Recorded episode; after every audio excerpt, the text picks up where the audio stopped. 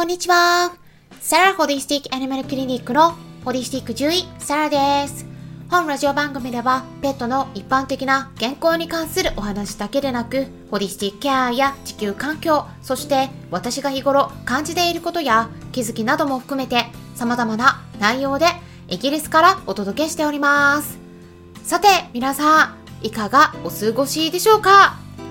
最近私の方ではね、まあご相談が増えておりましてバタバタしています。ワンちゃんのね、毛髪ミネラル検査に関してのご相談とか、ホメオパシーのレメディに関するご質問、それから食事レシピの内容についてとか、いろいろとお受けしています。ただね、ありがたいことに、結構リピーターさんが多くて対応するのになかなか時間が取れなくなってしまっているので、えー、順番待ちになっている方もいらっしゃいます新規の方は特にその点どうかご理解いただければと思いますそしてですね今週のイベントとしてはクラブハウスにて9月2日の夜10時から医療部屋という名前のクラブにてホリスティック医療とはどういうものかそれから世界の様々な医療についてお話しさせてもらいます。はい。はい。それからですねその翌日の9月3日の夜10時10分からもクラブハウスのペットのホリスティックケアクラブにて毛髪ミネラル検査と有害ミネラルの体への影響についても解説していきます。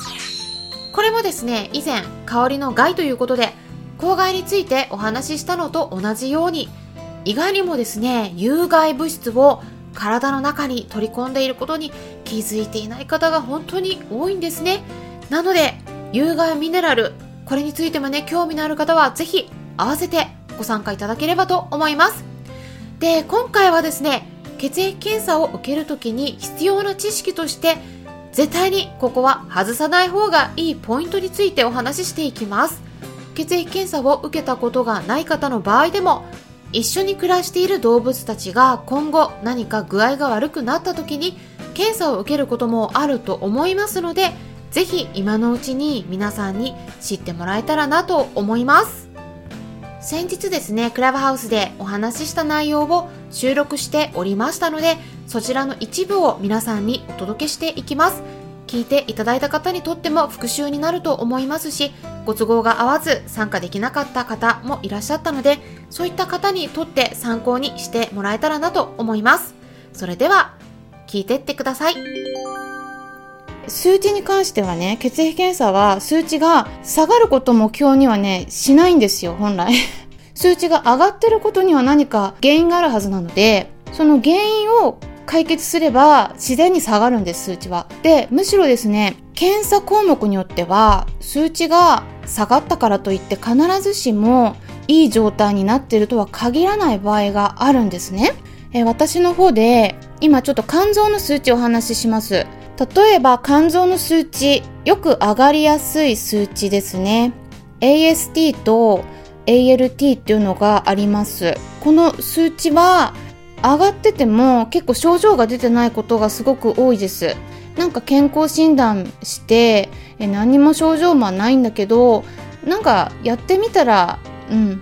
ちょっと上がってたとかねで原因がわからないことが多いんですけどただ私はまあちょっとフードとかね変えてみるといいよっていうお話はするんですが、まあ、フードを変えたりするとねあのそれが原因であれば数値が良くなることもあるんですけどもこれがじゃあ何かっていうとこれが何かっていうと本来はですね肝臓の細胞の中に入っている酵素なんですね。AST とか ALT っていうものがですね。なので肝臓の細胞が壊れたりもしくはね完全に壊れなくてもちょっとぷくっと腫れたりするとねダメージを受けて。そうするとその中から酵素が出て血液の中に含まれ出てくるんでなので血液の中に含まれるこの肝臓の酵素である AST とか ALT っていった数値が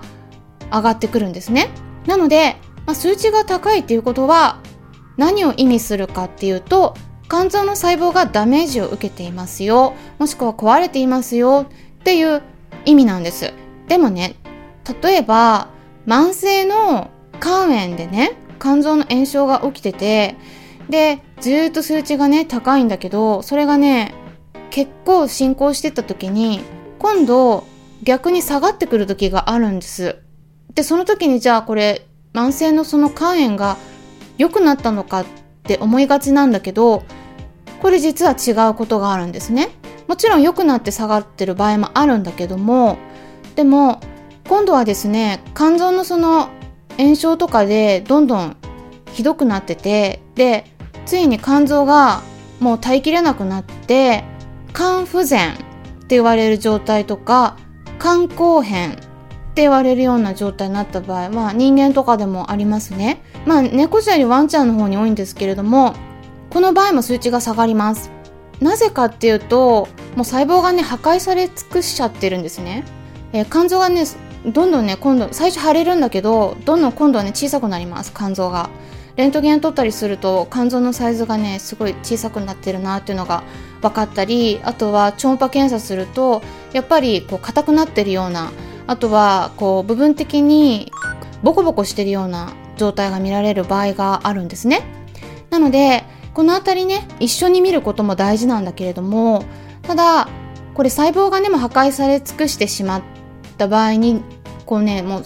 出す、酵素を出す細胞自体がなくなっちゃってるんですよ。だから、もう悪くなりすぎちゃってて、もう酵素が出ない状態になってるんです。だから数値が下がるんです。ということでね、こうね、数値ばっかり見てても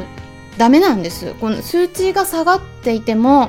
改善してるどころか余計にね、肝硬変とかなっても余計に悪い状態なので、だからね、数値ばっかり追わないように気をつけてください。やっぱ皆さんね、すごい数値がね、気になっちゃうんだと思うんですけどね。ワンちゃん猫ちゃんとかがね病気になって数値が上がってる項目があるとねやっぱ定期的に検査されてる方もねいらっしゃると思うんだけどそれでねすごい一喜一憂されてる方もいるんですねですごいお気持ちもねすごくわかるんだけれども結構誤差もね出ますその時の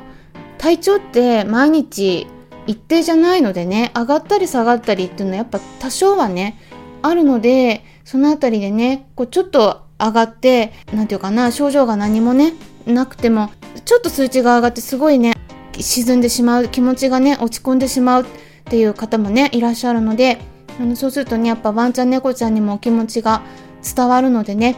あの、そのあたり数値ばっかり追わないように、全体を見ていくように心がけるように、そして大事なのは原因になりますので、え原因の方をね、しっかり考えていくっていうことをね、えー、ぜひ気をつけてもらえたらなと思います。で、検査のね、基本的な項目について、今、肝臓からちょっと入りましたけれども、まあ、これやっぱ多いんですね、数値が上がるって。上がりやすいんです。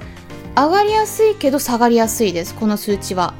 はい、AST とか ALT ね。うん。で、まあ、他にも ALP とかあの GGT とかもあるんだけどちょっと時間的に全部お話しできないのでちょっと高くなりやすい数値だけ今回はねちょっとお話ししていきます。で最後ねちょっとご質問タイムもね、受けられればと思うので、ご質問タイムの時に手を挙げていただくか、あとメッセージでね、なんか質問ありましたらメッセージ送っていただければと思います。検査はですね、まず健康な時に1回はね、検査しておいた方がいいかなと思うんですね。うん。あの、やっぱね、基準値ってあくまでも基準値なんですね。ワンちゃん猫ちゃんによってねやっぱ多少の健康なんだけどちょっと高めちょっと低めっていう場合があります。でそうすると健康な時と比較した方がやっぱりねいいんですね。その子の状態がどうかっていうところで、えー、一回健康な時にね見ておくと何か病気になった時にその過去のデータとね比較することができます。なのですごくねいいです。まあ何にも病気問題がない時になんか検査するのねすごくまあ気が引けるのもあるかもしれないけど例えば虚勢とか避妊手術する時に麻酔をかけられるかどうかっていうところだけを見るとしたら本当に項目はね一般的には制限してあまりお金かけないように一般の獣医さんは血液検査してるのでね全部は見ないんですけどその時に例えばまあ、飼い主さんの方から一回ちょっと全部見ておきたいということで、えー、先生にお伝えすれば、え、もっと広くね、見てもらうこともできるので、まあ、そういう感じで見ておくといいかなとは思います。ただ、あれですね、虚勢避妊手術するときって子犬、子猫だったりもするので、まあ一番いいのはね、1歳過ぎてからの方が本当は分かりやすいんですけどね。ただ、ある程度の指標にはなるので、まあそういった何かしらの時に、あとはフィラリアの検査とかね、ワンちゃんの場合はね、血を取るので、その時に一回ちょっと全部見ておくっていうのもね、いいと思います。あとは、やっぱね、食事によって本当は変わるんですね、数値が。ただ、えっと、この認識がね、ちょっと獣医さんの方であんまり浸透してないので、えー、特にですね、手作り食の中でも生食って言われるバーフっていうね、生のお肉だけじゃなくて、生の骨も与えてるようなね、そういう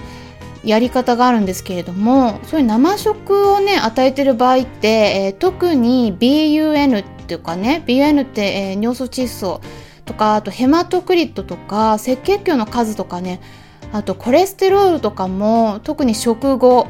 はね高くなりやすいです。でこの辺りはねどうしても基準値私たちが獣医さんがね一般的に比較する基準になってる数値っていうのはあれはあくまでもですねペットフードを与えられた実験動物に検査した時に結果が出てきますね。でそれの平均値なんですね。なので手作り食を与えた場合じゃないんですね。なので厳密には血液検査の結果っていうのは食事によってやっぱ変わってくる項目があるので手作り食を与えてる場合っていうのはねちょっと当てはまらないことがあります。ただこの辺あんまりあの一般の獣医さんは考慮されてない方がほとんどなのでちょっとね皆さんぜひ知っていただくといいと思います。なのでね手作り食を与えてる場合なんかほんと特に健康な時に一回見ておくといいと思うんですね。ということで今回は血液検査の基本についてお話ししていきました。参考になれば嬉しいです。それではまたお会いしましょう。ホリスティック獣医サラでした。